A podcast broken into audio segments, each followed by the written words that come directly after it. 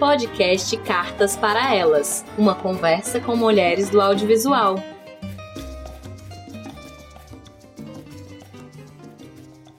Como Nossos Pais é o quarto longa de ficção da diretora brasileira Laís Bodansky, precedido de Bicho de Sete Cabeças, Chega de Saudade e As Melhores Coisas do Mundo. O curta-metragem de estreia de Bodansky foi Cartão Vermelho, em 1994, e fala sobre uma menina que sonha em ser jogadora de futebol, mas para jogar bola com os garotos ela tem que lidar com questões de gênero e sexualidade. O seu longa Bicho de Sete Cabeças, que teve suas primeiras exibições há exatos 20 anos, conquistou diversos prêmios. Como Nossos Pais, que foi roteirizado também por Bodansky em parceria com Luiz Bolognese, nos apresenta Rosa, protagonista do filme e personagem da nossa carta de hoje. Rosa é filha, mãe, irmã e esposa. Ela não consegue mais dar conta de tudo. Para mexer ainda mais com as suas questões, a mãe de Rosa conta para ela duas notícias que vão alterar a forma como ela encara a si mesma, as suas relações e, enfim, a sua vida. Clarice, mãe de Rosa, com quem ela tem rusgas na relação, conta sem meio termo duas notícias: de que seu pai não é de fato seu pai biológico e de que está morrendo de um câncer terminal. Como na música que dá título ao filme, surge uma nova estação para a Rosa e para todos que a rodeiam. E essa ferida viva terá que se transformar. Bodansky hoje está em fase de pós-produção do seu quinto longa de ficção, Pedro, uma visão intimista sobre Dom Pedro I. Então, vamos agora escutar a Carta para a Rosa, personagem de Como Nossos Pais. Meu nome é Lina Távora e eu escrevo cartas para elas.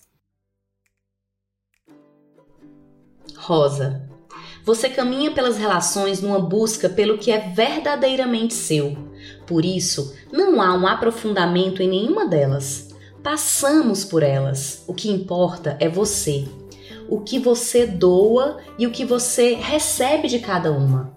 Estão lá os homens que orbitam a sua vida, pai, pai biológico, irmão, marido e amante. Cada um parece trazer mais vazios do que preenchimentos. Entre aquela tribo de homens amontoados na psique da mulher, cujos membros são chamados pelos junguianos de ânimos. Não brinquem com os fantasmas, fantoches do meu pai, você fala para as suas filhas, confundindo palavras e revelando sentimentos os homens de sua vida parecem mesmo etéreos. Mas você tenta, não é, Rosa? Você tenta alcançar as verdades, ou pelo menos versões delas. Você está cansada do que é superficial e da farsa, diferente do seu pai, que desvia da verdade deliberadamente, porque é assim que ele sabe viver. Você, Rosa, cutuca as histórias, as suas histórias, sem medo do que pode descobrir. Ou melhor, com medo sim, mas sem desviar o olhar desses monstros escondidos e empoeirados dentro de nós. Você cansou da cantada óbvia de quem quer definir você em um aforismo bonitinho, mas simplista, mesmo que essa definição venha em um embrulho com uma bandeira interessante como feminista erótica de All-Star Azul. As relações com as mulheres são intensas e contraditórias, mãe, filhas e irmã. Do susto das revelações da primeira, surge uma convivência que ganha força e companheirismo. Que bom ver o seu entendimento da importância do sapato vermelho e dos dois cigarros por dia. Que bom ver você agradecer a sua mãe, assim, como se não fosse nada por ela ter levado você ao show da Rita Lee. Se viver é melhor que sonhar, você traz da memória uma vivência compartilhada e agradece por isso. É como se você enfim entendesse que o que fica das relações são esses momentos de entrega, de partilha e de aprendizado. São esses momentos que, ao compartilharmos com quem nos acompanha de perto, acabam ajudando a nos construir. Carregamos, Rosa, um pouquinho de nossos pais, de nossos irmãos e de nossos filhos conosco. Deve ter sido duro encarar a comparação da sua relação com sua mãe e da sua com sua filha mais velha. É preciso romper esse ciclo de desconhecimento e afastamento entre mãe e filha, Rosa. E você compreende isso. Em relação a Caru, sua irmã, ouça o seu pedido e deixe ainda mais a caretice de lado.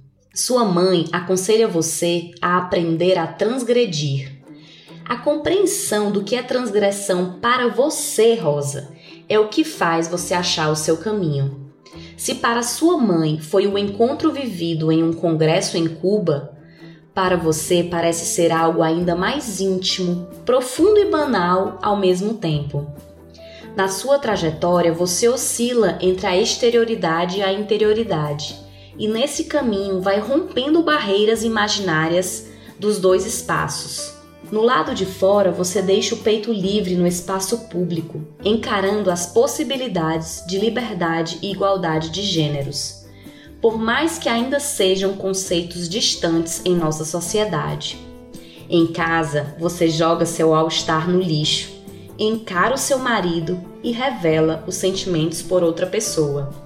No espaço da casa materna, com suas plantas e livros, também está uma parte de sua história. E é ali que podemos sentir uma transformação do almoço familiar inicial tão cheio de rixas e alfinetadas. Presenciamos um momento que você compartilha com suas filhas, na experiência de uma rotina cotidiana, que é regar as plantas, mas tão cheia de hereditariedade e significação na casa, não apenas as nossas lembranças, mas também os nossos esquecimentos estão aí, alojados. Já bem falou o Bachelar. Então, Rosa, às vezes, a maior transgressão pode ser banal, cotidiana, porém libertadora. É preciso para isso enfrentarmos e, inclusive, atendermos ao chamado dos nossos medos. Transgredir assim Pode ser ir de bicicleta com as filhas para a escola ou simplesmente falar a verdade. E é assim, Rosa, que você pode criar a sua nora, seu desfecho e suas reticências depois do fim. Até porque quem escreve agora é você. Então, estamos aqui mais uma vez com no podcast Cartas para Elas. Meu nome é Lina Távora. Eu estou aqui com o Rafael Maximiliano e com a Luciana Ribeiro Rodrigues, que inclusive participou do nosso primeiro episódio do Cartas, que a gente falou uma fez uma fez a carta para Moana, discutiu o filme e tudo, então acho até significativo a Luciana ter voltado aqui conosco, não é, Rafael, para finalizar essa primeira temporada do Cartas para Elas e tratar de um filme que é muito significativo para mim, é um filme de uma diretora brasileira, de uma diretora mulher, é um filme com a protagonista mulher. E foi, na verdade, esse filme que me levou a pensar em escrever cartas para personagens. Esse filme realmente ele teve um impacto tão, tão profundo que eu queria discutir sobre essa mulher contemporânea, sobre essa mulher que está cansada de, de dar conta de tudo, tá cansada de querer dar conta de tudo. E sobre também esse, esse, essa mulher que, até como a, a diretora falou numa entrevista, que tá nesse nessa vivência sanduíche ainda, porque ela, ela é filha, ela ainda é filha, ela ainda tem a mãe e ela já é mãe de duas meninas, então tem essas relações de mulheres muito fortes, né? Então, é por isso que esse filme e foi ao ver esse filme que eu pensei, realmente, eu queria escrever essa carta para Rosa, queria conversar sobre tudo isso, e que um dia depois, né, virou esse projeto Cartas para Elas. Então vamos começar discutindo, como a gente sempre faz, de forma bem tranquila, mas partindo da carta, indo além, conversando sobre o filme, sobre Rosa, sobre Lais Bodansky. Hoje temos muitos, muitos temas para tratar. E aí, Rafael, o que, que você me diz? Não, é igual você falou, assim, acho que foi ótimo ter deixado esse filme pro final. Final, assim, final é pra, pra, antes da pausa, né? Porque não acabou ainda, mas enfim. É, deixar pro final da temporada, porque realmente eu acho que. Não que os, os primeiros episódios a gente tenha ido mal, assim, mas deixar pro final parece que a gente teve mais chance de acertar agora, porque eu acho que esse filme merece que a gente acerte na hora de falar. Não acho que a gente errou em nenhum momento. Mas, é, enfim, tem isso. E também, depois. Um pouquinho mais de experiência. É, isso, tem experiência. E também acho que depois de assistir os filmes que a gente assistiu, parece que todos eles vão conversando. Pelo menos eu que tô aqui em todo episódio com você, assistindo os mesmos filmes. Eu não sei se quem tá ouvindo também tá fazendo isso. Mas é, é eles vão conversando um pouquinho entre si. Tanto que, assim, a relação da, da, da Rosa com o pai. Eu fiquei, cara, parece a relação da Maria Ribeiro com o, o, o Domingos Oliveira no filme, que ela é a filha dele. É, aí eu fiquei pensando assim, nossa, tipo, um cara doido que não fala nada com nada, que não... enfim. Mas é. E também eu acho que é duplamente importante porque essa carta eu acho que ela é muito pessoal para você, né? E, e como a gente está falando de cinema de intimidade, a gente está falando de podcast de intimidade também. E eu acho que, que a gente tem muito para conversar mesmo. É, mas eu gostei muito do, do filme. Eu nunca tinha assistido. Primeira vez que eu assisti. Eu já tinha assistido outros da Lais Bodansky, o Bicho Sete Cabeças, mas eu gostei muito. E, de fato, tem muita coisa mesmo para falar. E aí, Luciana? Tudo bom? Tudo bom. Ah, eu adorei esse filme. Essa foi a segunda vez que eu assisti. Eu tinha visto quando estava no cinema e vi agora de novo para né, o podcast. E eu achei muito interessante porque é, nessa, né, dessa nova vez, eu percebi várias coisas que eu não tinha percebido da vez anterior, então foi né, uma, uma experiência diferente. É um filme que eu acho muito bonito e que me toca profundamente porque ele, ele de certa, né, de várias formas, ele é muito identificável e ele me lembra muitas conversas que eu tenho com as mulheres da minha vida, com amigas, com parentes, né, sobre suas realidades. Então é realmente uma coisa muito identificável e isso toca, né? Então ele ele desper, despertou em mim, pelo menos, muitos sentimentos, sentimentos de raiva, de exaustão ou de alívio, né? E eu achei muito interessante. E como como ouvinte do podcast do Cartas para Elas, preciso dizer que sim, eu super reparei, parece tudo bem bem casado, usar essa palavra até, porque principalmente os últimos episódios, aliás, acho que praticamente todos, tirando Moana, foram sobre algum tipo de relacionamento e, e não um relacionamento necessariamente num ponto, né, no, no, no ponto muito positivo e, e, feliz e saudável, né? São sempre relações que estão ali é, precisando ser trabalhadas, né? E esses últimos todos que vocês falaram foi sobre, foram sobre é, fim de um casamento ou a né? retomada de um casamento, exatamente, separações. Então é muito interessante ver as similaridades e as diferenças entre essas, esses filmes, esses personagens, né? E a forma como cada um foi abordado. Achei bem interessante.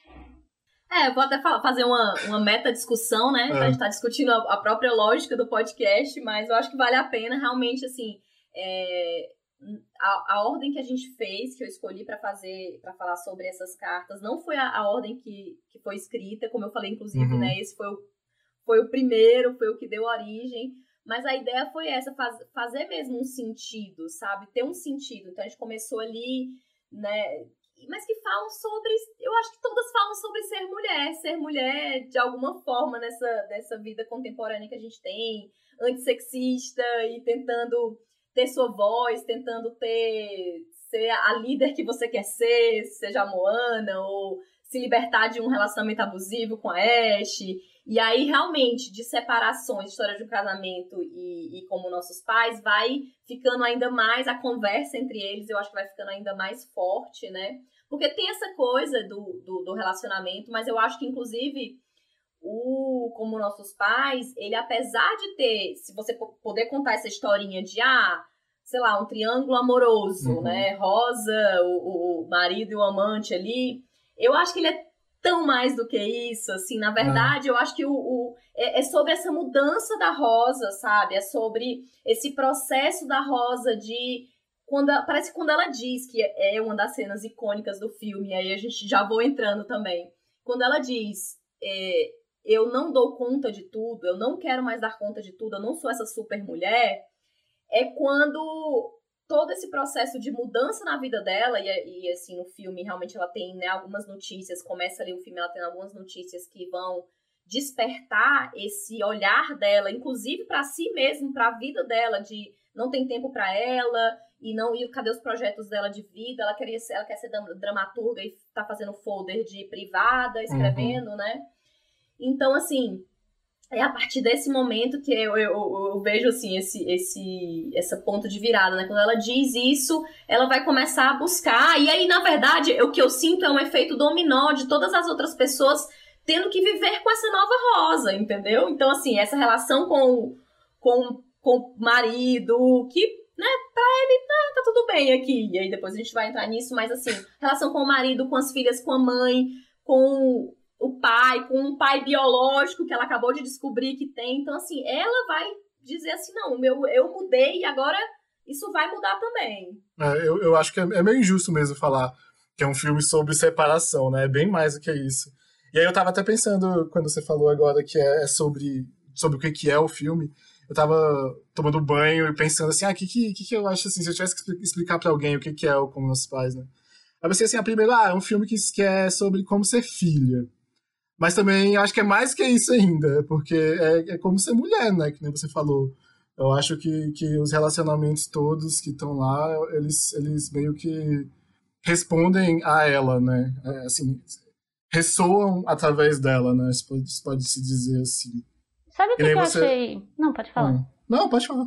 Não, porque o que eu achei muito interessante é que nesses últimos filmes todos que vocês falaram, né, eles, eles trabalham relacionamentos e encontros e desencontros, mas mais do que isso, acho que esses relacionamentos eles funcionam de certa forma como um, choque, não uhum. sei, para esse processo dessa mulher, dessa né, protagonista, para ela se encontrar, para ela se conhecer, para ela se entender, para ela se impor, para ela defender seus desejos, suas vontades, né? Todas elas passam por esse esse processo, né? E é até curioso, eu fiquei achando engraçado, porque todas elas também têm, de, de certa forma, são, são ligadas à, à arte, né? Elas têm essa coisa com a profissão, né, que elas estão querendo se impor e, e né, uhum. e trabalhar com algo que elas que elas né, sabem que elas têm talento e que elas querem ter um espaço para mostrar, né, todas elas, né, com teatro, com cinema. Eu acho muito interessante porque a Nicole, né, do História de um Casamento, Uhum. Ela tem essa vontade de dirigir, pede para dirigir e, e o cara não deixa, fica deixando para a próxima. E a Rosa, nesse, ela fala, mas é, é só uma curiosidade. Ela fala sobre dirigir, só que não é uma peça, né? Ela fala muito sobre dirigir ah. um carro quando ela tá conversando sobre com, com Pedro na praia. Ela fala, cara, porque tem isso, né? Os homens às vezes não percebem que eles estão querendo controlar, mas até a direção, ele não deixa a mulher tomar direção, sabe? Eu quero dirigir, eu quero fazer, né? Então, e tem também a questão da, da, da peça, né? Que ela tá querendo fazer ali, né? Mudar assim de, de carreira e para a área que ela tinha planejado inicialmente. Então realmente tudo se casa e esse processo de, de aparecer e se mostrar e né, defender seus projetos. Não, é, é, um adendo que inclusive assim, essa questão que você falou a direção, é, que eu até coloquei, né, que assim eu acho que esse roteiro ele é ele é muito perfeito, assim, ele é muito amarrado. Porque quando ela consegue, a gente tá indo do começo pro final, mas vamos lá, a gente acompanha. é, quando ela consegue, quando ela faz a peça, né, que é uma peça que é inclusive baseada na Casa de Bonecas do Ibsen, que na verdade seria o final, depois do final da Nora, né, que na peça ela abandona tudo, abandona a família e tal, então, mas ela quer saber o que, que vai acontecer com essa mulher depois. Mas aí, quando você falou de direção, eu queria só pontuar isso, que inclusive ela vai para uma mulher, né? Ela vai propor uhum. para essa mulher dirigir. E ela fala, eu, eu, eu preciso que uma mulher dirija isso, sabe? E são esses pequenos pontos, assim, que podem passar até despercebidos por um espectador, mas que, assim, que me emocionam, porque você vai vendo essa presença realmente, como a Luciana colocou nesses filmes, tem um processo de anulação da mulher. Seja é, mais especificamente por um cara ou pela vida de ter que desse ter que dar conta de tudo, sabe? Pois é, é justamente isso que eu ia falar, que tipo assim, eu acho que o conflito inicial do filme não surge a partir da separação ou, ou desse processo de relacionamento com o cara, mas sim com a mãe, né? Eu acho que assim, o filme já começa, voltando agora pro começo, o filme já começa com a cena da mãe dando aquela notícia bombástica lá para ela. E aí parece que tudo desanda ou começa a andar a partir daquilo, né? Assim, ao contrário dos outros filmes do, do, do História do Casamento, que eu acho que é em função da, da separação que tudo acontece e tal. O do Domingos Oliveira eu também não tenho tanta certeza, assim, se é por causa da separação.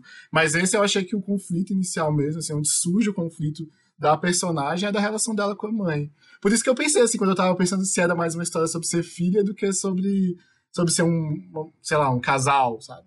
Eu acho que é uma relação, como você falou, como a gente até comentou um pouquinho antes, é, um, é sobre ser mulher. Uhum. Mas quem é essa mulher, né? Essa mulher, ela é filha e ela é mãe. E aí eu acho muito importante pontuar, até assisti uma entrevista da Maria Ribeiro e da Laís Bodansky com a Andréa Horta no Canal Brasil, falando sobre como nossos pais.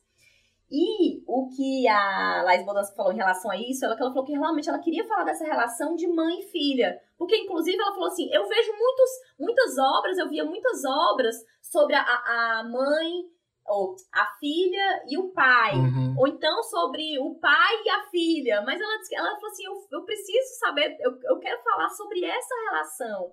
E realmente é muito forte, porque ela, inclusive, ela foi quando ela falou dessa questão do, desse, dessa vida sanduíche, que você ainda tá ali com a mãe, e aí você nega alguns processos que você viveu, mas aí você ao mesmo tempo replica, e aí como romper essa barreira sem também levar algum rancor e tal. E aí a Maria Ribeiro falou outra coisa que eu acho que é, é muito. É, vale a pena pontuar nesse momento, que ela falou exatamente assim, que para ela é, é sobre a dificuldade, o filme seria sobre a dificuldade de ser acolhida por mulheres.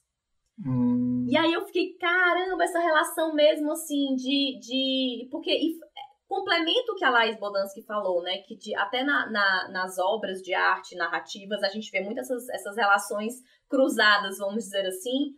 Mas a gente não vê é, é, quando de fato, essa coisa das, das gerações de mulheres, a gente vê muito conflito, né?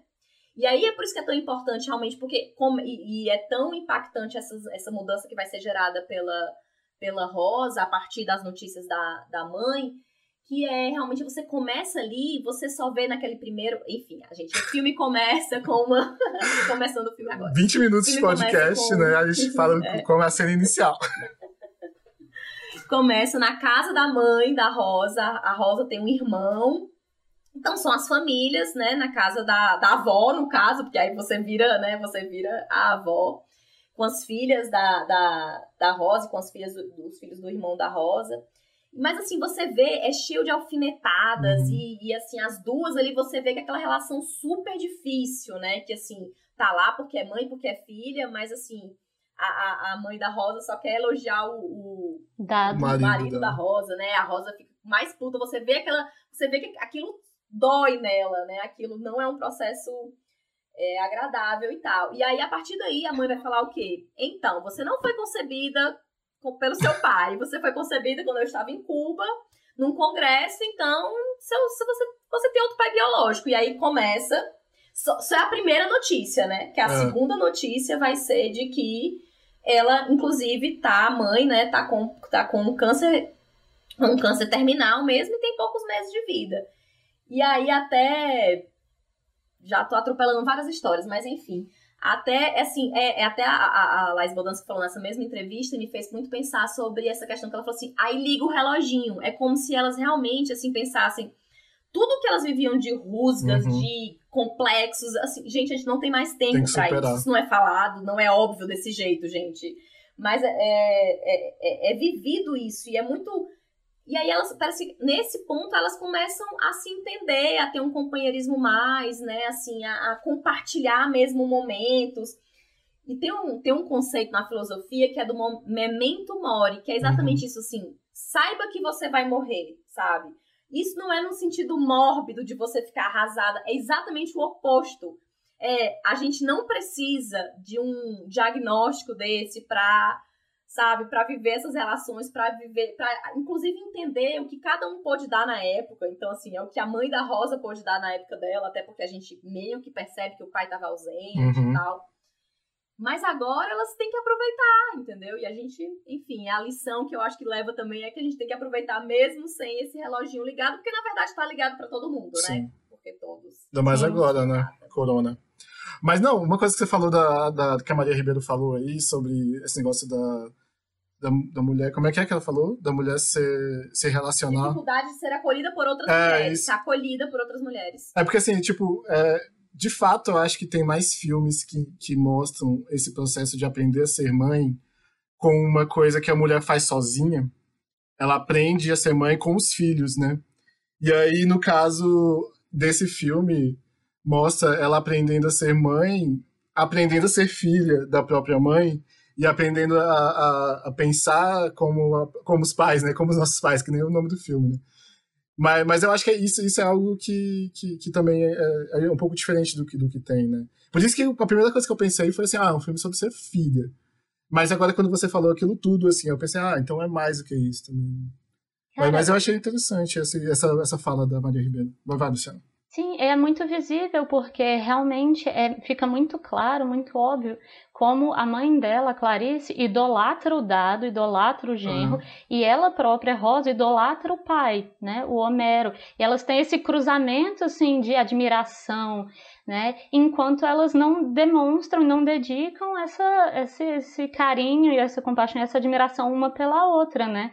É, é, tudo muito marcado na relação delas por ressentimento, por uma, sei lá, uma dificuldade ali, e é muito uma, uma réplica, uma reprodução, né? Eu, eu achei muito interessante ver como é, eu tenho pensado muito sobre esse estereótipo, essa imagem que é criada, que o mundo cria, a sociedade machista cria, da mãe chata, da mãe dura, da mãe rígida, e de como que isso surge, né? Porque ali na relação da Rosa com suas filhas, né? Muito pelo fato do pai, do pai é, ser ausente, não, não é nem ser ausente, mas dele ser não compartilhar. De responsabilidade, né? Exatamente, né? de responsabilidades, porque ele está em casa e ele está brincando e ele participa dos momentos de leveza, de diversão. Então, mas ele não tem a parte, ele, ele se ele tira o corpo fora, né? Quando a parte mais né, das obrigações, das brigas, das chateações, então, né, ele é, é, o que, que dá comida, qualquer comida e come pizza sem se importar depois, porque se elas tiverem dor de barriga é a mãe que vai cuidar, e vamos tomar banho na chuva porque é uhum. divertido, é legal, sem se importar, né, a mãe dizendo, vem para dentro de casa, porque se molhar sou eu que, né, se gripar sou eu que vou cuidar, então é aquilo de um pai que, isso é muito comum, a gente vê muito, né, inclusive a Rosa tinha isso também, as memórias positivas ela atribui ao pai, né? Aquelas brincadeiras com fantoche, as diversões, e ela atribui todas as lembranças negativas à mãe, a rigidez da mãe, o jeito da mãe falar, a mãe brigar, a mãe botar regras. Só que é isso, né? Assim como ela tá vivendo com as filhas dela e tá vendo que ela ficou com esse papel de brigar, de estabelecer as regras, né? O que colocada nesse papel da, da policial má, né, de chata, ela só tá nesse papel porque ela não tem um companheiro ali, não tem um parceiro que divida com ela as responsabilidades e as partes chatas, porque se ele também tomasse para si essas partes, ela poderia também entrar na parte leve e divertida de vez em quando, né? Só que e ela tá vivendo isso e aparentemente ela não olha com mais carinho e compreensão para a mãe dela na criação dela, né? Porque ela vê, ela fala para a mãe: você sempre foi dura comigo, você sempre foi fria e, né? E, o pai, meu pai era maravilhoso, meu pai brincava com a gente. Parece que ela não faz essa, essa reflexão, pelo menos no início do filme, né?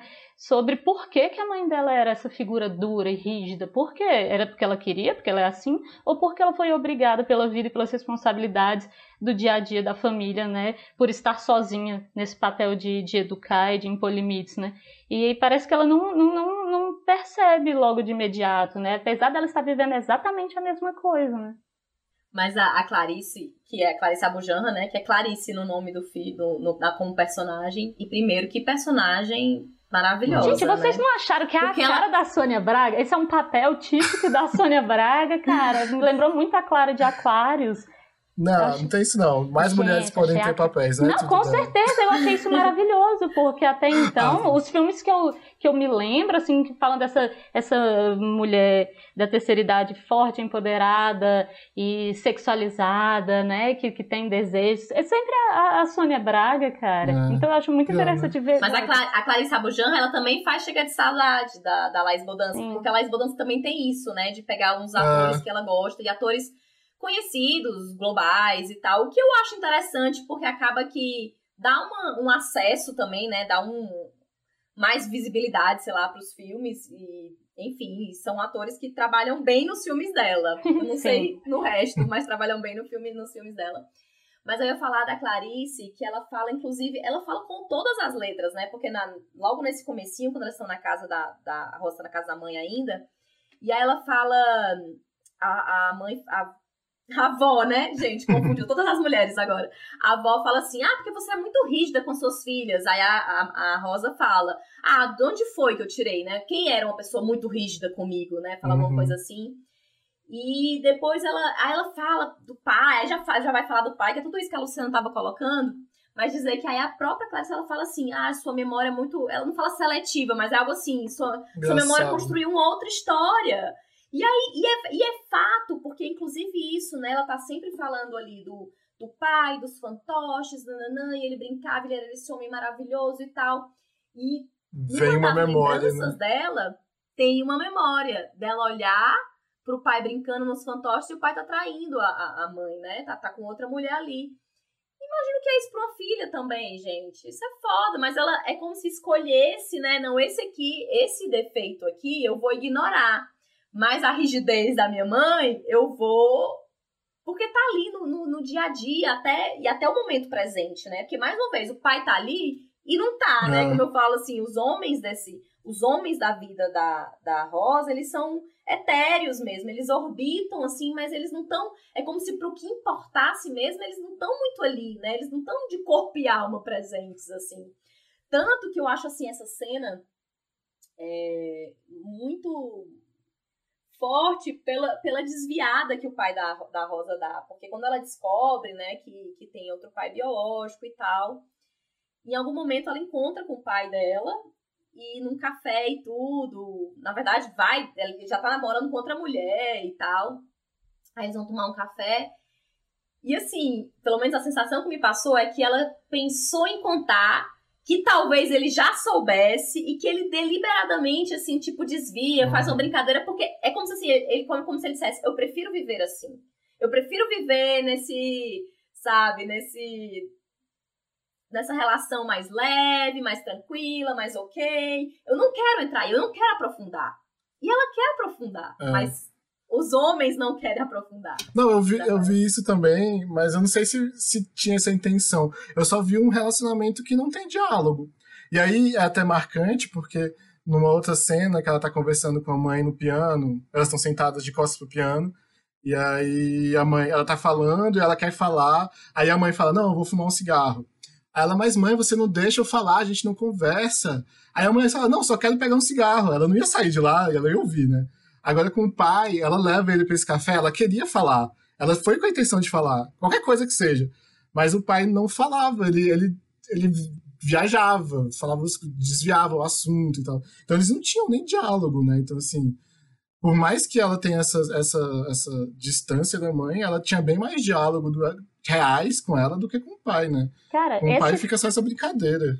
Esse pai, ele é a personificação da, da imaturidade e responsabilidade do homem adulto, né? Porque ele, ele é colocado dessa forma, tipo, um maluquinho divertido, uhum. que não fala nada com nada, Artista. e que a gente, né, a gente, a gente não, né? Mas as filhas dele acabam perdoando tudo que ele faz e fala, porque a Caru também passa pano para ele, a Caru também fica tentando é, aliviar a barra dele para a mãe não brigar tanto. Cara, é um adulto que passou, deixou de pagar a escola da filha durante oito meses e não falou para a mãe da menina, não compartilhou com ela isso, então sabe, é, é uma coisa básica ali é a educação da filha, que ele, né, não, não cumpriu, sabe? Então é, é um homem muito imaturo e irresponsável e que todas as mulheres da vida dele ali, as filhas, aliás, passam super pano. Então a impressão que dá, tem uma hora que ele, com o fantoche, ele canta uma música pra Rosa, acho que ela é criança, numa memória dela.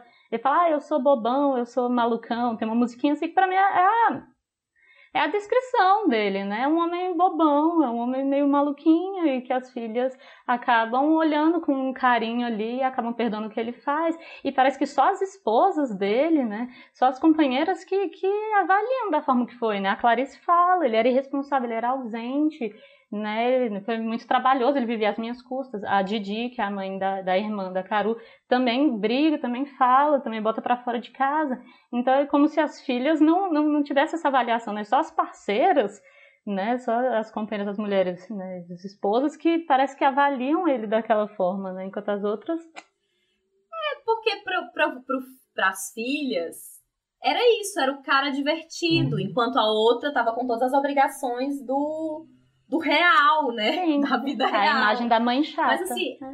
de fato, assim, é, é, interessante colocar isso, porque tanto a Rosa acaba que vinha também de outra geração, né? Mas você pensar que a Carol tem essa mesma relação, que a Carol que, que, que vai pra Rosa e briga que a Rosa tem que ser mais livre, sabe? Dá textinho sobre amores livres para ela e tal. Quer dizer, traz essa coisa, essa mulher mais contemporânea, assim, mas ao mesmo tempo cai no mesmo, no mesmo erro de minha mãe expulsou meu pai, meu pai é legal e tal, né? De, de dois pesos, duas medidas. Acaba que é isso. A gente voltou lá pro, pro, história, pro história de um casamento da balança invisível, né? Acaba que tem uma, essa balança invisível volta e a mulher é julgada de forma muito mais dura, né?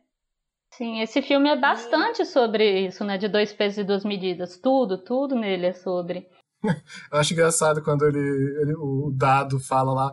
Ah, você sabe o que, que eu abri mão? Nossa. Eu abri mão do meu futebol de domingo. Cara, porra é Cara, essa? isso é a prova de que ele Dá não vontade. compreende Cara, tá de forma nenhuma o que ela, ela tá falando. É. Ele, ele não tá escutando, sabe? Ela tá falando, ela tá se abrindo, ela tá falando sobre o que que o que que tá deixando ela insatisfeita naquele relacionamento dele, sabe? Até uma forma de tentar salvar o casamento, ela se abre, ela fala, ela pede ajuda, ela pede né, uma parceria maior, e ele simplesmente não compreende. Ele equivale ela ter, ter aberto mão dos, né, da carreira que ela gostaria, dos talentos dela, dos sonhos, dos projetos dela, ele equivale a não poder jogar futebol, jogar nos domingos. Cara, é realmente mostrar que ele não compreende. Ele, ele tá hum. voando total ali no que tá acontecendo com ela. E aí, nessa mesma cena, tem uma, um diálogo que eu achei ótimo, que ele fala, ah, eu tô cansado. Fala, e eu estou exausta há uns 15 anos. É isso. Ele tá cansado agora porque ela, finalmente, ela tá, tá tão sobrecarregada que ela tá finalmente explodindo, ela tá finalmente falando e ela tá finalmente reclamando. E aí que ele tá ficando cansado, porque agora tá tendo muita reclamação, agora não tá tendo o sexo do tanto que ele gostaria, sabe? Então ele tá ficando cansado por isso, porque ela tá começando finalmente a mostrar o que, que ela não gosta, né? O que que ela precisa de uma mudança, senão aquilo ali não vai dar mais.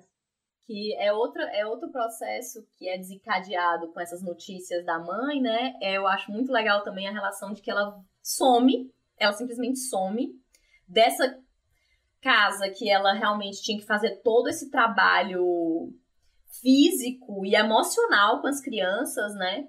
E ela some, assim, tipo, ah, agora faça seu papel de pai mesmo, né? E como ele vai fazer também se vira. E aí ela que ela, ela vem para Brasília, vem para Brasília, né, para é, encontrar esse pai biológico e tal. E eu até achei, achei, achei engraçado porque assim, a casa, né? A gente já falou também muito uhum. de cinema de intimidade aqui em outros momentos e tal, como a casa é importante, essa casa da mãe, tanto a casa dela como a casa da mãe, são esses, são esses cenários dos conflitos, da partição dela, da divisão, do trabalho, do reencontro com a casa da mãe. Mas quando ela vai encontrar com, com o pai, com os dois pais, né? São em ambientes mais frios né? Assim, o pai, o pai biológico ela encontra no trabalho, aqui na esplanada, gente, um negócio assim, né, totalmente frio e tudo. Mas é, aí tem uma, uma coisa que eu acho mas ao mesmo tempo, aí você percebe que ela tá fazendo aquele encontro ali por ela. Ela não tá esperando nada em troca, sabe? Eu, eu achei essa cena muito massa, porque ela vai e ela fala, e o cara fala, oh, não posso fazer nada porque ele é um político, né? É, é, ministro e tal, ministro da Casa Civil, então assim, ele não pode revelar esse, esse, essa filha fora do casamento e tal. Mas, assim, na verdade, ela só, ela só queria se encontrar ali, sabe? Ela só queria é, juntar as, pe as, peças do quebra-cabeça da vida dela. Uhum. Ela tá, né, tá preocupada. Tanto que eu acho, assim, a, a, o final dessa cena, que é ele, não, só queria lhe dar um livro aqui, muito importante para mim, nananã, aí pega o livro, escreve e tal, ela pega o livro e deixa lá, né? Que depois ainda, você ainda vê a, a pessoa ligando, querendo deixar, ah, você esqueceu o livro e tal. Mas assim, ela não estava interessada no que ele podia dar para ela ali agora, né? Ela queria saber o que da história dela era, era tá, tinha a ver com, com aquilo ali, né? E quando ela some, inclusive, tenho a cena também muito falada, que ela vai, ela, a primeira vez que aparece ela nua, de costas, né? Assim, é esse sentido da liberdade, tipo assim, aqui eu tô começando esse meu processo de não, não é, não é para ninguém, não tem ninguém comigo aqui. É para mim, eu tô livre aqui, sabe? Aí é mais um pontinho do, desse roteiro que vai vai construindo essa nova rosa mesmo, né? A cena da Paola rosa... Oliveira, né? Ai, poxa, Não, mas é completamente diferente da cena da Paula Oliveira. Eu não sei, Completamente. não assisto novela. Não, ela foi- era uma série, uma minissérie É, da Globo série. em que ela é É lugar, completamente não era? hipersexualizada. É a cena que entrou pra história da televisão brasileira. Porque todo mundo, pro resto da vida, vai comentar sobre a bunda da Paula Oliveira É. nessa cena. Essa, do Como Nossos Pais, na verdade, é bem o contrário, né? Ela ali só aparece de, co de costas e é uma cena escura, sabe? Não parece ser a fotografia, a iluminação, não Uhum. parece ser pra explorar o corpo dela. Não tem o meio né? gays, né? É, não tem, não é, não é pro espectador tá vendo ali, se excitando, achando bonita, ou sei lá, tanto faz. É realmente uma cena dela mesmo. De ela tá ali nua no quarto dela, aproveitando aquele momento, aquela liberdade. Tudo é construído, né, de uma forma Não, legal. pois é, eu acho, eu acho, eu acho assim que, que é exatamente é um, é um resultado do que a gente vinha falando, porque tá ali o marido falando que é, né, do tesão, tá ali falando que quer mais sexo, e assim, ela fala, e ela bota aquilo ali como se eu quero é que, sabe, você me respeite, cuide, cuide de mim o dia inteiro, cuide das filhas, cuide da casa, nananã. Então, assim, não, é, eu, realmente, assim, eu desassocio com a coisa das, do sexo, né? Assim, do, de mostrar desejo, mas no sentido de liberdade mesmo. Tipo, ela fugiu da casa, ela foi bem nora, né? Fugiu da casa, deixou as filhas lá, deixou o marido se virem, foi atrás desse pai, mas muito como assim, eu preciso saber da minha história, e tem esse momento de, de liberdade, vamos dizer assim, né? Ou, por falar na É Nora, primeira, primeira transgressão dela. Por falar na Nora, vocês leram A Casa de Bonecas, do Ibsen, ou, pelo menos a sinopse, algo assim? eu eu comecei eu comecei a ler, né? Não terminei que eu comecei a ler. Agora que eu assisti de novo, aí eu, eu, eu comecei a ler. E no começo eu já achei muito isso. Era muito a, a, a, a Nora com o Helmet, né? Assim, sempre é- é ele brigando porque ela tava gastando muito dinheiro e tal. Eu não... Ai, mas eu não terminei. Eu achei muito interessante, eu realmente eu, eu não li, eu li sobre a obra, né? É, uma sinopse dos, dos três atos. Eu achei muito interessante que realmente é, o filme, toda a história da Rosa, é, é parte, né? É, tem, tem essa comparação com Casa de Bonecos, tanto que, que essa peça de teatro aparece diversas vezes no filme, né? É, essa comparação da Nora com a Rosa. E o que que acontece? A Nora, na peça, ela precisa fazer um super sacrifício financeiro, assim, na vida dela, para ajudar o marido. O marido está doente, precisa de um tratamento no exterior. Então, sem que, ela, sem que ele saiba que partiu dela, ela pega um empréstimo no banco, um, um empréstimo altíssimo, e ela passa anos pagando aquele empréstimo com muita dificuldade, tipo, né, né, pegando vários trabalhos, vários bicos, para pagar aquilo que ela nunca nem, tipo, ela não queria o crédito para aquilo, ela nem, nem conta para ele que foi, foi ela que conseguiu, né? Ela fala que foi o pai dela que emprestou. E aí ela, né, faz vários sacrifícios por ele e no final ele descobre desse empréstimo, né? E ele fica muito bravo, fica puto e briga com ela e não, não compreende realmente. E, e aí que ela finalmente vê né, todos os sacrifícios que ela fez por aquela família, por aquele casamento, por ele, e como realmente não, não, não valeu a pena, não é nem que não valeu a pena, mas sabe, não, não, não foi reconhecida. E aí ela senta para conversar com ele, no que eu achei muito parecida com a conversa que a Rosa tem com o Dado, né? Que ele senta para conversar e lá a Nora chama ele para conversar, fala sobre as insatisfações dela, fala que não tá dando mais e resolve ir embora.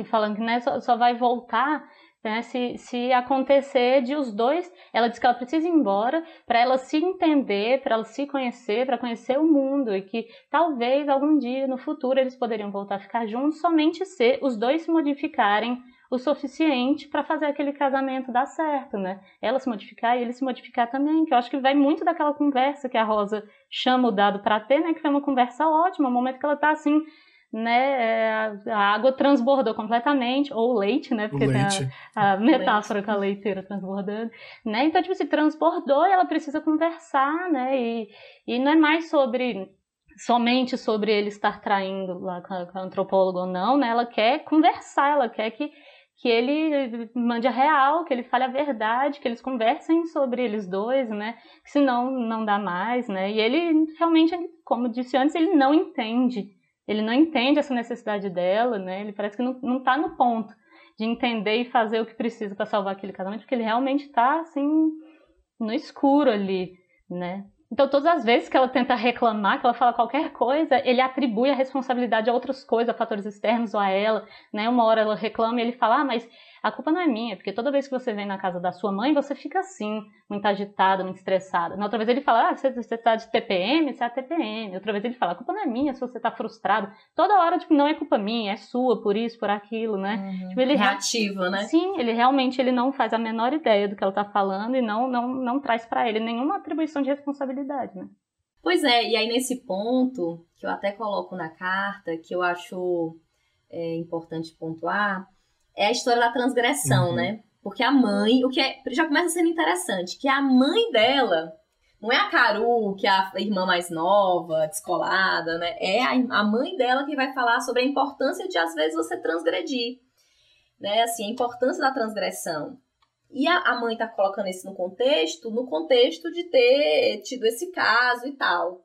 Talvez mais amplo, né? Talvez ela quisesse falar mais amplo pra filha que acha que a filha é muito Careta. É, é, careta. Pode ser, pode usar essa palavra.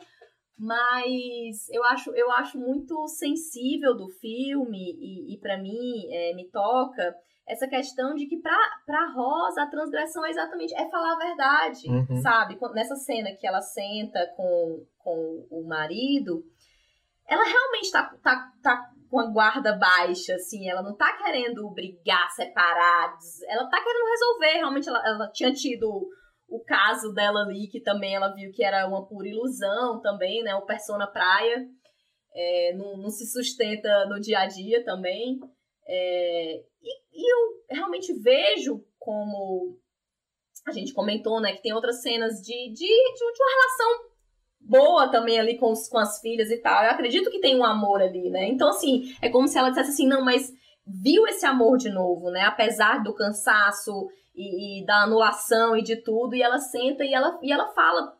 Eu, eu, eu só preciso que seja diferente, como a Luciana estava colocando. Eu só preciso que a gente faça isso junto. só faltou dizer, só preciso que seja um relacionamento antissexista. É, e fala, e olha, assim, joga o All-Star, né? Porque é o símbolo do, do cara lá, do que ele chamava ela e tal. O símbolo dessa ilusão, eu chamo de uma ilusão mesmo. E, e fala assim, eu, eu me apaixonei por outro cara. Já passou, mas se a gente não resolver, isso vai acontecer de novo, né? E realmente, assim, tudo que a gente. Eu, pelo menos, tudo que eu esperava era que ele dissesse assim: é, realmente eu, né, fiquei com a fulana, trai, trai você, ou sei lá, ele não fala. E assim, ao mesmo tempo que é, o filme constrói de um jeito tão bacana também que a gente não vê. Não vê o que acontece, né? A gente separação, não vê o que Sim. acontece com o marido. A gente não sabe nem se É. separa. A gente não pode dizer com todas as letras que separa. Tudo bem, termina ela indo deixar as filhas de bicicleta. Que cena linda, maravilhosa. Mas a gente não sabe se ele não tá lá, porque ela sempre deixava as filhas. Tem a cena, tem a cena dela na casa da mãe, né? Que pode se pensar também que ela tá morando lá na casa da mãe. Mas também pode se pensar que ela tá simplesmente aguando as plantas da mãe. tudo, mas assim, até outros momentos do roteiro, ele não mostra tudo. Tipo assim, a gente vê ela viajando lá pra fazer a interpretação lá do que o amante, né, o Intérprete, Pedro, né? Pedro? Isso. Pedro. É, Pedro chama ela pra, pra um trabalho, só que é numa viagem e tal, aí eles têm esse momento de, de romance, várias falas bonitas, né, como ele fala é, é, fala tudo que ela queria escutar, na Uhum. verdade, né? Assim, e ela questiona essa coisa da direção, inclusive, questiona a feminista e tal. Mas é interessante que eles se beijam e quando eles vão entrando no quarto tem uma cena de sexo, mas quando você vê ela com o marido, tipo assim, né? a- até isso, o filme constrói de um jeito que a gente não pode dizer Que ela traiu. é, é como se quase o fato, os fatos em si, eles não importassem. O que importasse é essa verdade que ela estava tentando alcançar com o marido, sabe? É essa, esse, esse diálogo sincero e de assim, eu quase que dizendo, eu quero estar com você agora. Né? A gente tem essa família, tem essas duas filhas, mas eu preciso que vá além. Eu preciso que vá além, né? Esse lance que você falou da transgressão, que a mãe dela ensina, né, digamos assim, ela transgredir, fala que a transgressão foi boa pra mãe, né, aquela transgressão naquele momento. Ela, tanto que ela disse que ela, se ela pudesse, ela faria tudo de novo, né, a mãe fala isso. E aí eu acho que é, é- é interessante, porque o filme também coloca a figura da mãe como alguém que pode, ah, Porque aquilo não dá certo para ela. E a mãe, depois, quando ela sai lá pra dentro, nessa mesma. Não, na cena que ela. Não sei qual cena. É uma cena que ela fica sozinha com o caderno da Rosa e ela pega uma folha lá e escreve: Ah, o dado é legal. Seu marido é legal. Mas não é, cara. Não é, ela tá errada. Ela tá errada e tá tudo bem, ela tá errada também. A transgressão não deu certo pra, pra Rosa. O que precisava era essa verdade, né? Ela precisava de outra coisa. Pois é, poderia ser a verdade do marido também, se ele se, se, ele se dispusesse a mudar, entendeu? Uhum. Eu acho que poderia ter uma, uma saída ali, se ele se dispusesse a ser o tão sincera que ela estava sendo, a não ser reativo e, e a de fato escutar, olhar no olho da, da mulher e escutar o que ela estava falando, sabe? Porque eu acho que o que, ela, o que a, a mãe vê, né, é essa relação que ele tem com as filhas, que ele é legal e tudo, mas ele precisa dar um, uma, um passo grande no, como eu falei, brincando, mas ao mesmo tempo super sério. Um passo grande no antissexismo, entendeu? Porque ele ainda tá é, replicando todos esses. E eu vejo, e aí não sei se vocês conseguem enxergar isso, eu vejo, assim, também uma relação dessas evoluções de geração, sabe? Por exemplo, o pai da Rosa era esse cara que estava traindo a mulher dentro de casa, na festa da filha. E que ainda era considerado um cara legal, sabe? Uhum. Que era, sabe, no, no final, absurdo, assim, se você imaginar isso, uma filha vendo seu pai traindo sua mãe numa festa de aniversário infantil. O dado é como se aquele fosse aquela geração de sou legal, sou um pai é, divertido, boto aqui minhas, minhas é, coisas de borboleta, cuspo, cuspo a farofa, que a Luciana ficou com da cena da casinha. Mas, mas aí também dá esse primeiro passo como pai, mas não deu como parceiro, marido, né? Como assim, parceiro. Assim, ele, ele é o pai e não é companheiro. E, e, e, e poderia ter dado, mas pelo menos até aquela conversa, até onde o filme termina, não deu, né? Não deu. A, a Rosa deu a chance para ele e ele não respondeu à altura do, da transformação e da transgressão dela. Sabe o que eu acho que ele precisava melhorar também? Para além de, obviamente, ele tinha que participar mais das tarefas da casa, do cuidado das filhas, né, tomar para si essas responsabilidades, mas eu sinto muita falta dele como parceiro da Rosa também, no quesito da, do respeito e da admiração deles dois, né, dele para ela, profissional, cara. Um, no, no almoço, aquele almoço passivo-agressivo que tem lá no início, ele Sim. corrige ela na frente de todo mundo, também é uma coisa que ela cita um artigo e ele fala na frente de todo mundo, ah, eu acho que você não compreendeu esse artigo, porque na verdade ele queria dizer não sei o que, não sei o que. Ele tem isso de, de, de corrigir ela. E quando a mãe, mãe, nossa, que fala aquela da mãe, né? Cara, o, o, trabalho do dado é de suma importância. Ele está salvando né, a, a tribo Yanomami, ele está salvando a Amazônia. Você queria que ele estivesse em casa dando banho nas suas filhas? Sabe? você filhas, trabalha, filhas, né? É, você trabalha fazendo frases para azulejo.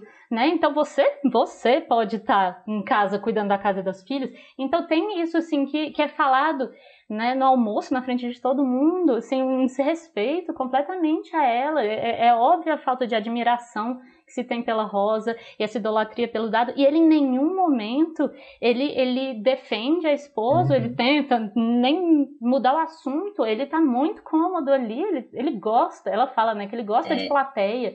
E ele tá muito bom para ele aquilo ali. Ele não defende a esposa em nenhum momento, ele deixa a mãe acabar com a esposa, ele deixa né, a esposa ser colocada para baixo. Então não tem esse respeito, né, pela parceira. Ele definitivamente é, é uma coisa que ele não é, ele não é, é parceiro, é ele não é companheiro, né? Isso é verdade. E essa, esse ponto profissional é muito foda, que até assim o, o, o Pedro, né, o amante, traz um pouco disso. Ah, a sua peça, ele disse que leu e que ela não dá um pouquinho desse gostinho do que ela queria do marido, né?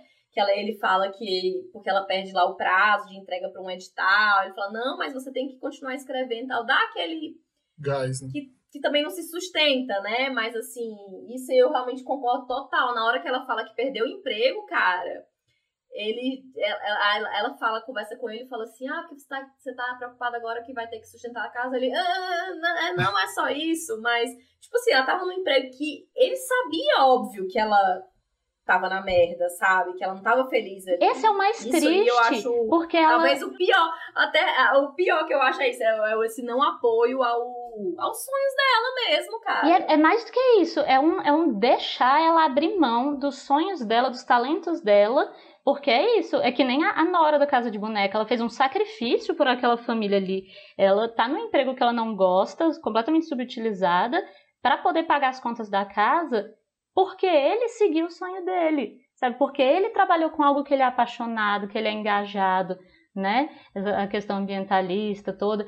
Então, ele pôde viver o sonho dele e isso não botava dinheiro na casa. Então, para equilibrar, ela precisou abrir mão, né, do sonho, dos talentos dela para né, poderem ter aquela vida ali, o que aparentemente foi acordado entre eles, mas que com o tempo é, cobrou seu preço, né? Porque ela foi ficando frustrada e, né, e sobrecarregada, e aquilo foi se acumulando, razão, porque né? tanto em casa quanto também no trabalho, além de ser subutilizada, explorada e estar tá sobrecarregada, no trabalho também ela não recebe Não. o crédito pelo que ela faz, ela é invisibilizada, né? É. Ela é desrespeitada né? No- tanto no trabalho quanto em casa, então não tem como aquilo se sustentar por muito tempo, né? Ela fala que tá exausta aqui uns 15 anos, sabe? Foram anos e anos de acumulando aquilo. E aí quando finalmente a leiteira, o leite, né, transborda, é quando ela começa a reclamar e quando ela começa a, a xingar e a falar alto, e aí o dado fala pra ela, não, presta atenção, Você tá você tá falando que nervosa." você tá falando que nem um bicho.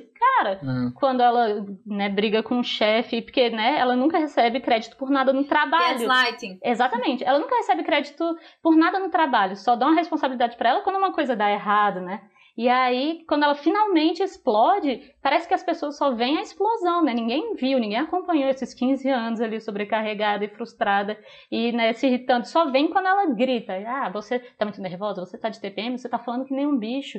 Cara, é o peso disso, desrespeito. Melhore. Melhore. É, assim, realmente essa parte, confesso que essa parte profissional, e assim, é bom, mais uma vez, né, tem algumas coisas no filme que ele, ele fica em aberto, eu acho interessante ficar em aberto, mas essa coisa dela aí, que até a gente já comentou aqui, né, dela tá com essa peça na mão e tá indo atrás de direção, diretoras, ou seja, ela, ela não ter desistido disso, né, isso é muito importante, para além de ter passado 15 anos aí, é, sendo um pouco anulada, né. Sim. Sabe qual é, qual é a minha cena preferida do filme? Uma cena que eu achei muito bonita. Ai, vamos falar sobre isso. A minha cena preferida, é que eu acho que mostra muito da, da mudança da Rosa. Não, não só porque ela muda muito, né, em relação à própria vida, mas ela muda também o olhar dela, né, anda junto, o olhar dela pra mãe. Né? Então eu adoro a cena em que ela tá na casa da mãe, e a mãe tá regando as plantas, e ela tá olhando pra mãe, e você, a gente vê que é um olhar diferente, ela, ela fica um tempinho parada olhando pra mãe sem a mãe, né? nem perceber que tá sendo olhada. Você vê que tem uma, uma admiração ali, e ela fala, mãe, você estava certa. Sobre o que, minha filha? Sobre o sapato vermelho, né? Sobre você ter Uhum. escolhido, porque logo no início, no início não, em determinado momento do filme, elas saem para comprar sapato e a mãe fala, né? Pede a opinião dela. Você acha que eu deveria comprar aqui o marrom ou o vermelho? E a, a Rosa fala, ah, acho que o marrom. E é aquilo, né? O, o marrom, ele normalmente ele é visto como uma cor mais, mais apagada, mais sóbria, mais séria, que normalmente né, se atribui ali, né? As pessoas da terceira idade. E a mãe dela fala, não, cara, a mãe dela tem outra personalidade, tem, tem né? É outra coisa, ela tem, tem um tchan, ela quer o vermelho, porque o vermelho é mais vivaz, o vermelho é mais sensual, né? Mais vivo, então aquilo ali tem a ver com ela. E a Rosa, né, de início, falou, não, cara, né? Você é uma senhora, tem determinadas, né? de- Determinadas. Ela não fala isso, mas a gente sabe que a sociedade tem, né? É, determinadas percebe, com certeza, cores, assim, determinadas a regra não é regras, essa. determinadas A regra pra você de Sim, exatamente. anos é o, é o sapato marrom. Sim, e aí no final ela fala, não, finalmente eu tô, tô entendendo mais essa minha mãe, né? Essa liberdade dela, essa vivacidade. E realmente você estava certa, você combina, você precisa, você é esse sapato vermelho, né? Você é, é isso, você tem essa vida toda, assim. Tá, antes de falar a minha cena, minha cena favorita, agora que a gente chegou nesse momento, né? É só um negócio que você falou, Luciana, dela, dela ficar olhando pra mãe, sem falar nada, sem a mãe perceber. Também é reparado é, pelo pai biológico também, né? Que ela fica olhando pra ele, e aí ele diz assim, ah, esse seu olhar, né? Porque ela tem, ela, ela tem muito dessa coisa de olhar, de ficar olhando, de, de perceber, talvez, né? Não sei. Sim. E aí, e aí me remeteu também a essa cena que, ela, que o pai biológico olha pra olha pra ela, assim, eles estão conversando, e diz que ele não se sente estranho recebendo o olhar dela, né? Porque talvez o olhar que ela tem para os homens da vida dela é sempre esse olhar que ela teve só nessa hora para a mãe. Um olhar de respeito, não sei de respeito, mas de carinho, que nem você disse que ela tem aí. Porque nessa mesma cena. É, porque nessa mesma cena do, do, do que ela tá comprando o sapato, ela fala: Pô, mãe, por que que você me pergunta então se você vai fazer o completamente contrário do que eu tô falando? Ela já arruma um motivo pra brigar, né, assim, com a mãe. Que, que é o tipo, é como tava indo o relacionamento dela, assim. É, E aí tipo, ela teve esse olhar. é, e aí ela tem esse olhar de, de admiração nesse momento também. Que parece que é um olhar que ela reservava para outras pessoas na vida dela, né? Mas enfim, a minha cena favorita é, é a cena que ela joga o All-Star fora. pra mim é tipo isso, assim. Esse, tipo aquela Pra transgressão. mim é libertadora. Pra mim é libertadora essa cena. Eu sinto assim, Eu acho muito bom. amo, eu amo. Aí assim, tipo, o, o dado fica, né? Você jogou seu tênis fora? Você- você- Aí ela, com, com medo, assim, de perguntar, né? Tipo, aí sim, a louca, né? Foi lá o tênis que ela amava e tal. Gente, mas eu amo, porque é exatamente é isso. É como se ela dissesse assim: eu também não caio mais nessas ilusões. Mas sabe, Feminista erótica de all-star azul, eu. Mas sabe que o dado, ele também aí, ele perguntou, é, você jogou seu tênis fora? Mas ele não pergunta mais. Eu acho que ele fica num ponto de que, que nem o pai dela também, o Homero. Tem um ponto aqui Sim, que eu não, não quero, quero saber, saber, eu não né? quero conversar a respeito, porque isso pode levar a um ponto que vai gerar um atrito que depois a gente não vai conseguir mais voltar Sim. atrás, eu não vou conseguir controlar. Então, porque que assim, né? Se eu visse uma pessoa jogando, né, aqui na minha casa um tênis fora, eu ia querer entender tá por quê, que acontecendo? é isso, Mas né? me Vai doar. Mas que agora. Ele Eu- fez eu- questão, questão de, de não entrar muito nisso, né? Isso é, isso é Uhum. significativo também. Mas eu acho ótimo, porque realmente, assim, tinha toda essa construção, né? Essa imagem que tinha dela. E, cara, ela é muito mais profunda do que isso, Uhum. sabe? Ela é muito mais profunda do que, do que esse All-Star. É muito bom, Rafael. É... e a sua ali, né? Qual foi? Então, eu- vocês, mas- pois é, vocês falaram, eu podia falar de todas, né? Eu acho que eu podia fazer a decupagem do filme agora e falar de várias cenas. Inclusive, preciso falar como, assim, uma homenagem a essa a cena da Clarice tocando Belchior Nossa, claro, assim, no final. Lindíssimo. É, é lindíssima, realmente, assim, você, inclusive do nome, né, o Como Nossos Pais, nessa mesma entrevista que eu vi da Laís Bodansky, ela fala que o filme surgiu por causa dessa música, por causa desse nome, Como Nossos Pais, mas eu achei ótimo porque ela fala assim que é como se fosse uma redação de tema livre, Hum. sabe? Ela pegou esse Como Nossos Pais e ela escreveu a história do que ela queria escrever. Como E ela nossas fala mães. que tanto que no final. É, no final ela pensou em mudar o nome, mas aí também já não fazia mais sentido. E eu acho muito bom, porque assim. E música nos filmes da Laís Balança também tem uma importância muito grande, né? Mas essa vem de uma forma tão sutil naquele final, cara, com aquela mãe maravilhosa que a gente já falou, que é uma mãe forte, firme, sensual, transgressora, sabe? Que depois de tudo que passaram, aprendeu de novo a, a- conviver com a filha e ter esse momento do, do piano. Mas não é essa que eu vou falar também, vou falar de mais uma. Que é uma muito simples. Mas que eu, vocês falando agora, eu, eu queria trazer assim pra esse olhar, sabe? Que é a cena. Porque a, a gente até, acho que o Rafael falou muito disso, né? Do aprender a ser filha e do aprender a ser. Eu acrescentaria do aprender a ser mãe, né? Que até coloquei, eu acho assim que até essa, esse, esse processo de baixar um pouco mais a guarda dessa relação com a mãe fez ela também Uhum. ser uma, uma mãe melhor para as filhas dela, né? Porque se a gente fica também só negando, negando que como se foi criada, ou só replicando sem pensar, também não é legal, né? E aí eu lembrei da cena da bicicleta na sala com a filha. Tô falando, é uma cena muito simples, mas assim, me tocou muito, porque ela vem e ela começa, né? Essa, essa bicicleta na sala não vai ficar aqui, tá, tá sem tá sem, tá com pneu furado e tal. E assim, a filha já tinha deixado lá porque queria convencer a mãe a ir de bicicleta pra escola. Então já era uma estratégia da filha, porque também tem isso, né? Uma filha, são duas meninas, mas uma é, é mais velha, já tá ali, né? É, pré-adolescente, a outra é mais menininha e tal, mais criança mesmo e tudo. Então, assim, a- você até percebe que a mais nova tem essa, esse, esse olhar pra, pra mãe ainda totalmente puro, né? Sem, sem esses complexos. E você vê que a mais velha já tem isso. Aí você já fica assim, não, acolher, vamos acolher as mulheres, né? Vamos quebrar esses ciclos. Mas aí, elas, aí a Rosa começa a gritar, e quando for na sua, quando for na sua casa, você vai ter, você faz o que você quiser, mas a minha casa e tal. Aí ela grita, grita, grita. Aí no final ela pega assim, abraça Sim. a filha e começa. A, a, filha começa a chorar, ela começa a chorar. Aí eu falo assim, gente, é porque a gente tá sempre nesse movimento, sabe? Nesse movimento de disso, de tentar romper as coisas ruins que a gente considerou ruim na nossa, na nossa criação. Eu sinto muito isso, assim, foi, foi lá no fundo, sabe? Aí ao mesmo tempo a gente falou, não, não é assim que eu quero ser, não é gritando com a minha filha na, na sala e dizendo que na casa dela, sabe? não quero que ela sinta que essa casa não é dela. Então, assim, foi uma cena muito. que eu acho que é muito simples em, em comparação com as outras, mas que.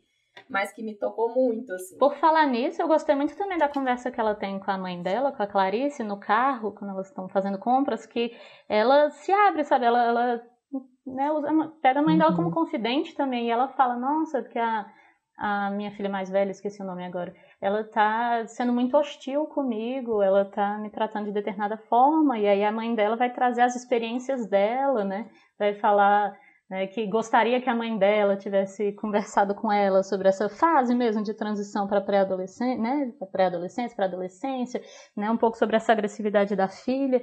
E, e, é isso, porque até então a gente não tinha visto, a gente só vê as duas com alfinetada e tal, a gente não, não, não vê elas é, como confidentes, né, como conselheira, né, e acho que ali realmente já estava num ponto em que a, a relação delas estava evoluindo para algo assim, né, que a ainda tá vendo o que, né, achei Achei uma boa cena também. É, e a, e a, e a, e a, e a Clarice ainda fala assim, né?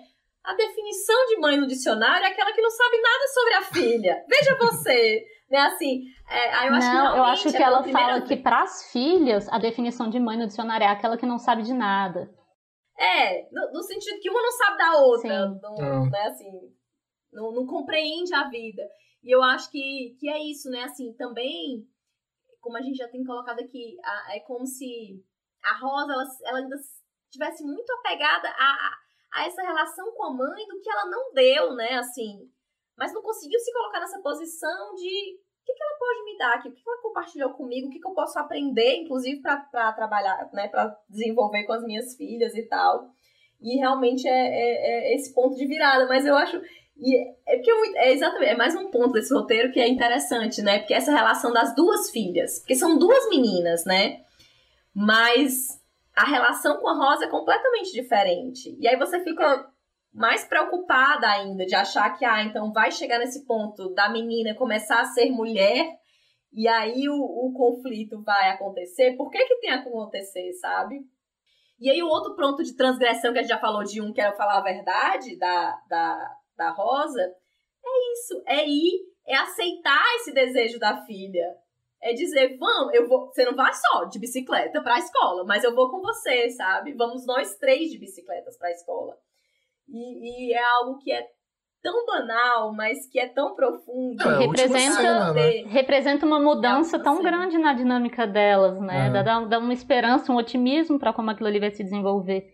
E outra, eu não sei se eu chamaria de transgressão, até pode ser, mas uma, uma forma de uma mudança na forma dela ver a mãe também, é que você coloca na carta dela agradecer a mãe por ter tê-la levado. Mãe, obrigada. Pelo quê? Por ter me levado naquele show da Rita Lee, sei lá em que ano. Então, né, é realmente começar a escolher, uma escolha, né, também. É olhar para os momentos bons, uhum. para as memórias boas e buscar lá as partes boas e não só não só as rusgas, não só os conflitos, né? Realmente é uma escolha que ela faz, né? Que vem muito dessa aproximação com a mãe, que é motivada pela morte, né? Então, como a Lina falou, tem esse, esse reloginho, né? Então, é quando ela começa realmente a fazer essa escolha de resgatar as partes positivas, né? E fazer esse agradecimento, né? Que é, é muito importante para a mãe. Foi super legal, né? Foi, foi, foi um momento importante. Ela falou, nossa até, inesperado, exatamente. Ela fala, nossa, até que enfim eu fiz uma fala, coisa certa. Ah, eu fiz alguma coisa é. certa, então, né?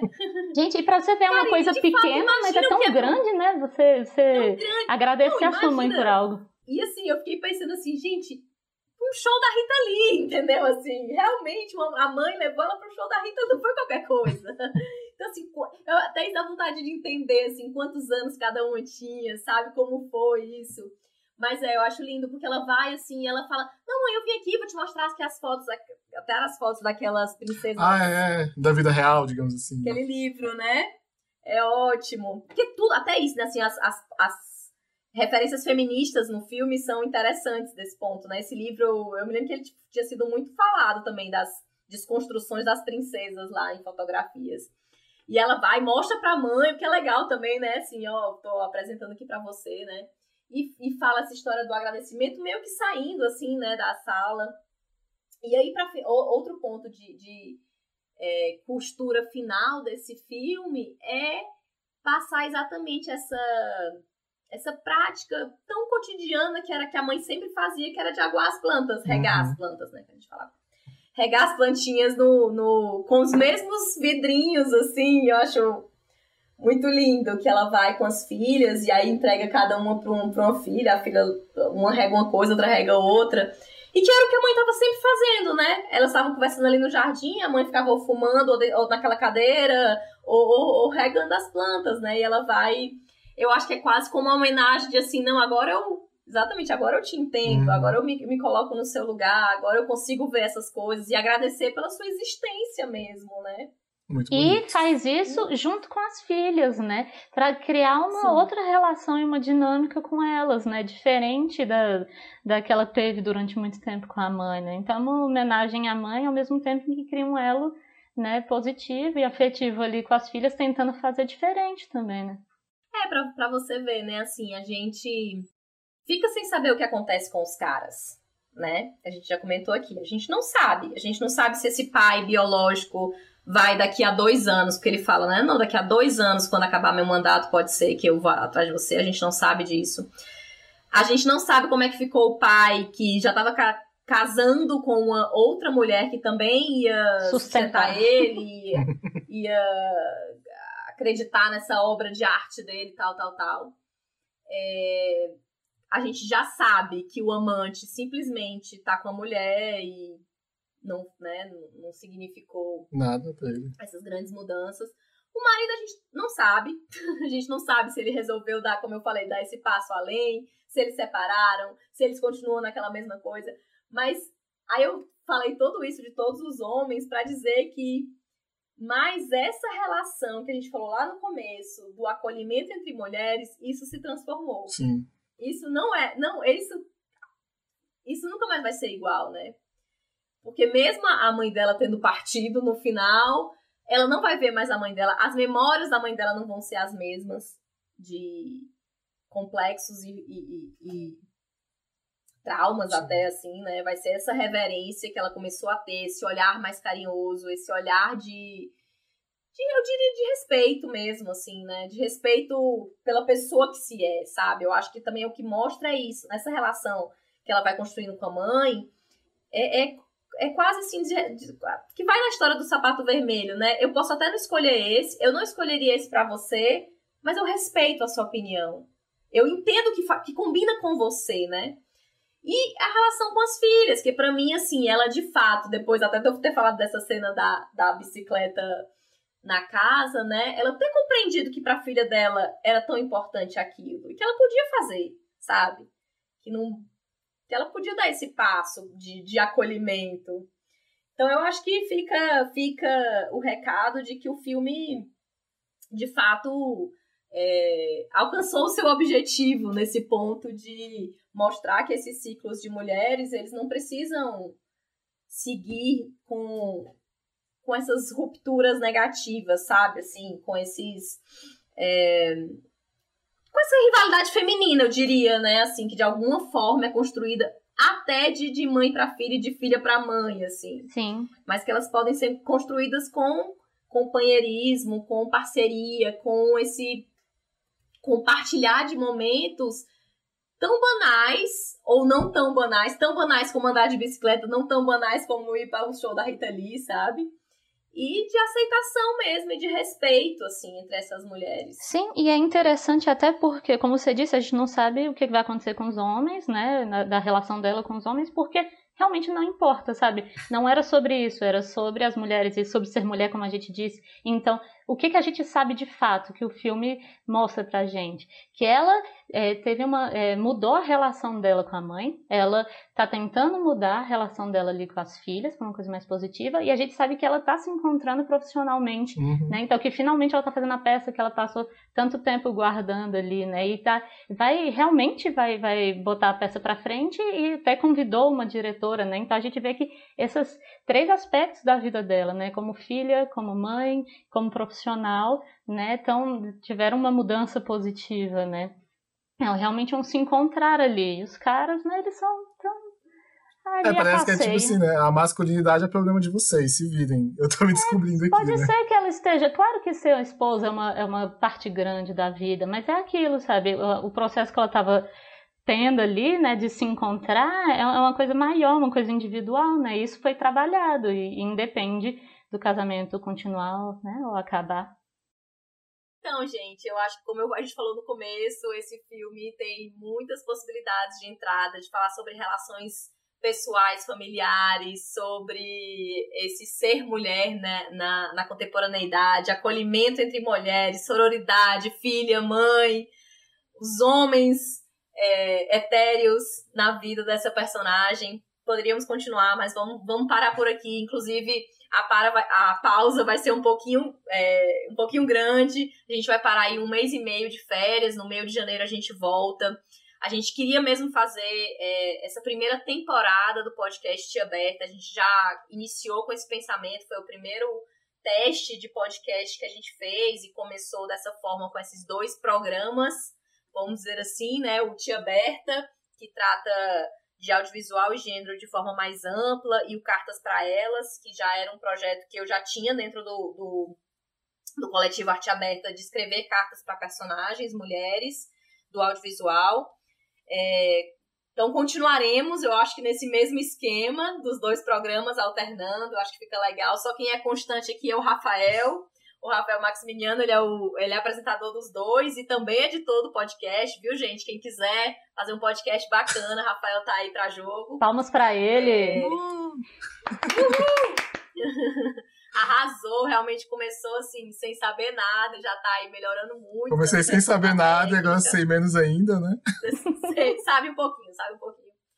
A gente também, assim, de ter, né, pa- pa- partir para outra linguagem, outra né, narrativa. A gente começou falando no, nos nossos primeiros episódios, né? Vocês fizeram o, o Tia Aberta, que eu pude participar aí do zero, né? Não foi nem o episódio 1.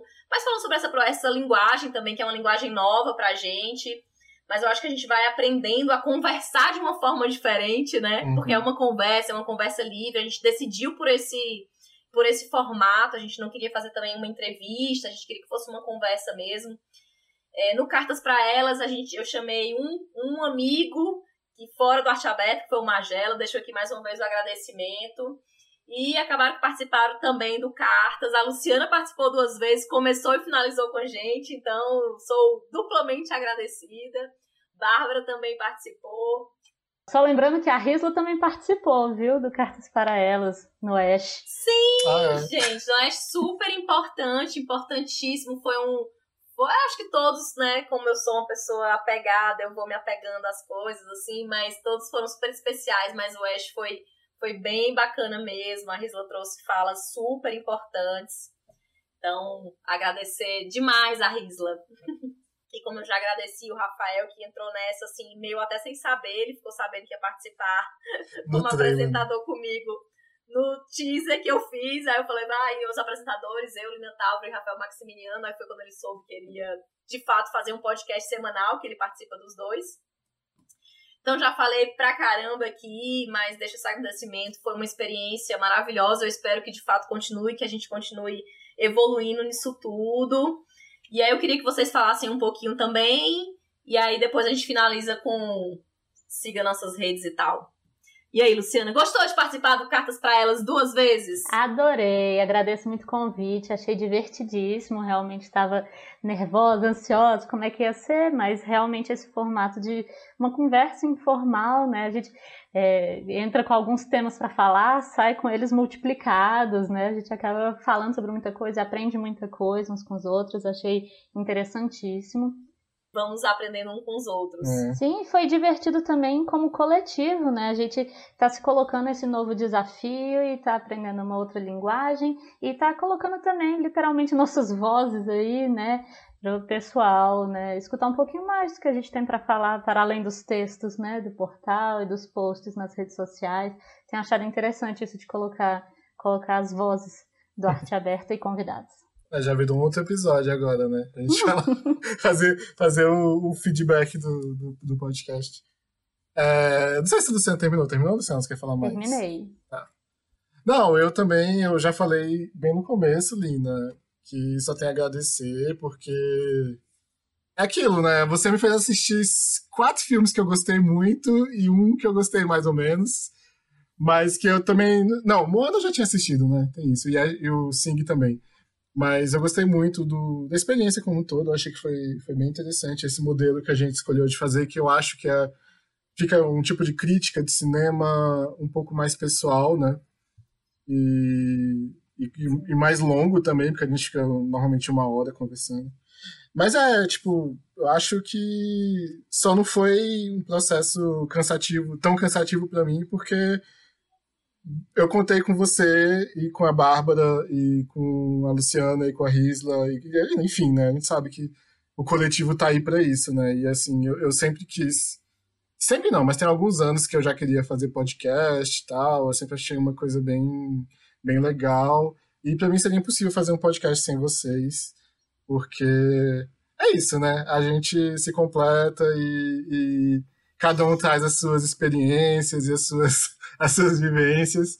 Então é isso, eu tenho a agradecer vocês todas também e que ano que vem vai ter mais. Eu, a Bárbara também está super empolgada com o podcast, que é, que é bom. E. Maravilha. E é isso. Obrigado. É, tá faltando a Natália, viu? Natália precisa pois participar é. dos podcasts. Ela fica, fica aqui o. Vou deixar publicamente aqui que só falta a Natália do, do coletivo para participar. Todo mundo já participou. Então, gente, é, sigam o Instagram Arte Aberta, Twitter Arte Aberta. Tem o nosso portal, o nosso portal, assim, a gente. Luciana ó, escreve sempre. Tem muitos textos da Luciana lá. Tem, tem. Realmente a gente tem um histórico já, né? O, o, o coletivo já completou aí quatro anos, então a gente tem um histórico de, de, de textos é, no portal que é www.arteaberta.com. E é isso, sigam também o próprio podcast, né, na, na, na, na plataforma que você escolher, bota lá para seguir, para você poder receber todo todo episódio novo. Quem não viu aí o que, que rolou para trás, assi assiste não, né? Escuta. Escuta, gente. Então dê um feedback pra gente, pode ser até pelo, pelo direct do Instagram que para pautas do Tia Berta do Tia Berta de gênero e audiovisual, para personagens que a gente pode escrever mais cartas, para cartas para elas, e um final de ano tranquilo e um 2021 com um pouco mais de esperança para nós todos. E até mais. Isso, tchau. Tchau. Uhul. uma produção Arte Aberta.